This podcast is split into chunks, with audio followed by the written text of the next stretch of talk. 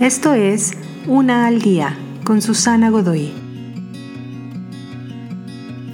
Día 268.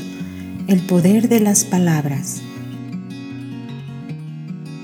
Las palabras tienen poder.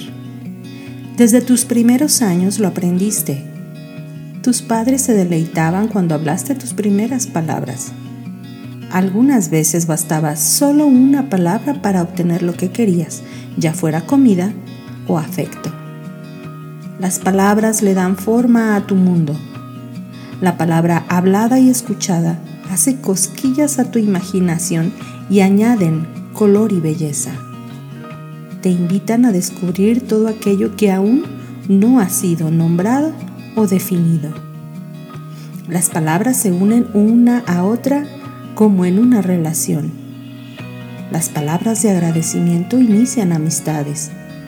Las palabras de amor lanzan nuevos romances. Las palabras invitan a tus hijos a conocer su mundo, así como tú creciste para conocer el tuyo. Son la tela con la que se fabrican las conexiones personales. Las palabras crean y destruyen Muchas palabras te han construido y otras tantas te han deshecho. Has animado a otros con tus palabras, pero también has derrumbado a otros en el camino. Considera el poder de las palabras. Todo poder debe ser respetado y celebrado, pero sobre todo no debe usarse a la ligera.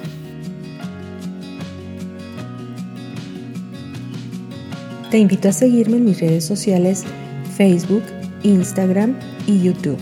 Busca las descripciones aquí abajo.